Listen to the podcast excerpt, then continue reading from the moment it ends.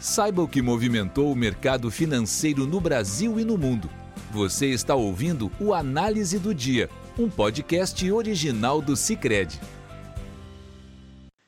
Olá, pessoal. Sejam muito bem-vindos a mais um episódio do Análise do Dia, o podcast do Cicred. Aqui quem fala é Eleonora de Oliveira, da equipe de análise econômica. E hoje, nesta quarta-feira, 4 de outubro de 2023, Novamente, os vetores do dia vieram em grande parte da cena externa, com destaque para o alívio nos juros longos nos Estados Unidos. Bom, começando pelos Estados Unidos, então, os juros dos treasuries, os títulos da dívida do Tesouro norte-americano, cederam bastante, em um movimento de reversão da forte escalada que vimos no dia anterior.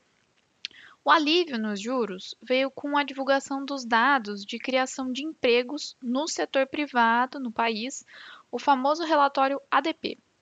Conforme divulgado, o setor privado dos Estados Unidos criou 89 mil empregos em setembro, nos dados com ajuste sazonal. O resultado veio bem abaixo da expectativa do mercado, cuja mediana era de geração de 140 mil postos de trabalho no mês passado. Os dados do relatório ADP antecedem a divulgação, nesta sexta-feira, do relatório oficial de emprego, conhecido como payroll, que engloba, que engloba né, tanto os setores, tanto os dados do setor privado quanto do setor público. Ou seja, apesar do dado do ADP não ser a métrica oficial de emprego nos Estados Unidos, e mesmo a gente observando aí uma redução da correlação entre o dado do ADP com o dado do payroll, essa leitura bem mais baixa que a esperada acabou ampliando a aposta de manutenção dos juros pelo Fed, o Banco Central dos Estados Unidos, na sua próxima reunião que só vai acontecer em novembro. Com isso, ajudou também no movimento de correção dos rendimentos dos treasuries, que fecharam em baixa hoje.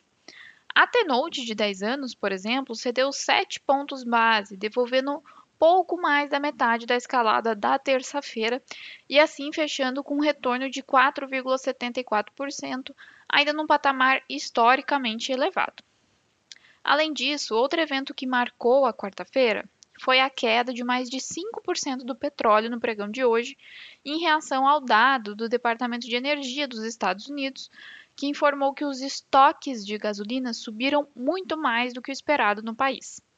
Ainda pela manhã, os dados do departamento mostraram que os estoques de gasolina subiram 6,5 milhões de barris, contrariando a alta esperada de apenas 400 mil. Esse um possível sinal de queda, então, da demanda do combustível em solo norte-americano.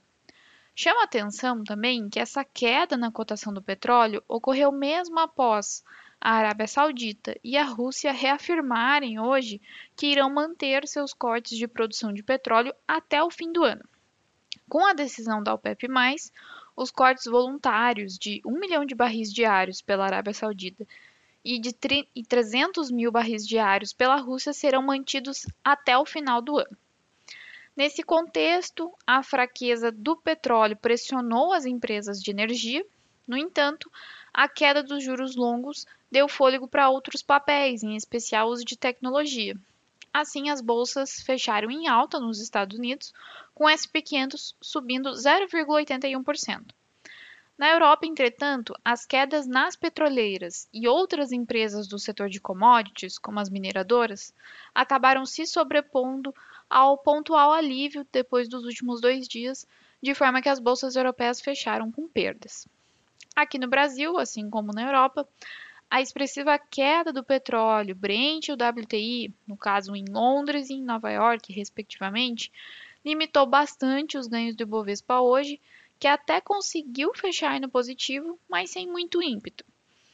Com destaque negativo na sessão, nesta quarta-feira, a Petrobras e outras petroleiras listadas na B3 fecharam de em queda, visto né, a, a queda também no preço do barril do petróleo, com o Brent para dezembro, por exemplo, caindo para 85 dólares, sendo que na semana passada era negociado acima de 96 dólares. No entanto, se a queda no preço do petróleo no mercado internacional impediu que o Ibovespa acompanhasse mais de perto o sinal das bolsas norte-americanas, a curva de juros domésticas, a curva de juros doméstica conseguiu refletir a melhora da curva de juros norte-americana. O próprio tombo do petróleo, que acaba por, sinal, por sinalizar uma menor inflação à frente, ajudou para que as taxas domésticas devolvessem parte dos prêmios que foram acumulados nessas últimas duas sessões. A queda foi superior aos 15 pontos base, principalmente nos vértices intermediários. Com essa queda nos juros, alguns papéis mais cíclicos do Ibovespa conseguiram performar melhor, como os papéis ligados a consumo e os de bancos. Assim, o índice da Bolsa Brasileira conseguiu fechar em leve alta de 0,17%. Já no câmbio, o dia ficou mais no 0 a 0. Apesar da moeda norte-americana ter fechado em baixa ante a maioria das divisas de países emergentes e de exportadores de commodities, a queda do dólar por aqui também ficou limitada pelo tombo do petróleo. Assim, o dólar fechou o dia cotado a R$ 5,15, praticamente estável, porém interrompendo uma sequência de dois pregões de alta, nos quais acumulou uma valorização acima aí de 2% e voltando então para os níveis vistos no final de março desse ano. Com isso, pessoal, encerramos nosso podcast de hoje. Obrigada por estarem nos ouvindo. Esperamos vocês amanhã. Você ouviu o Análise do Dia, um podcast original do Cicred. Até a próxima!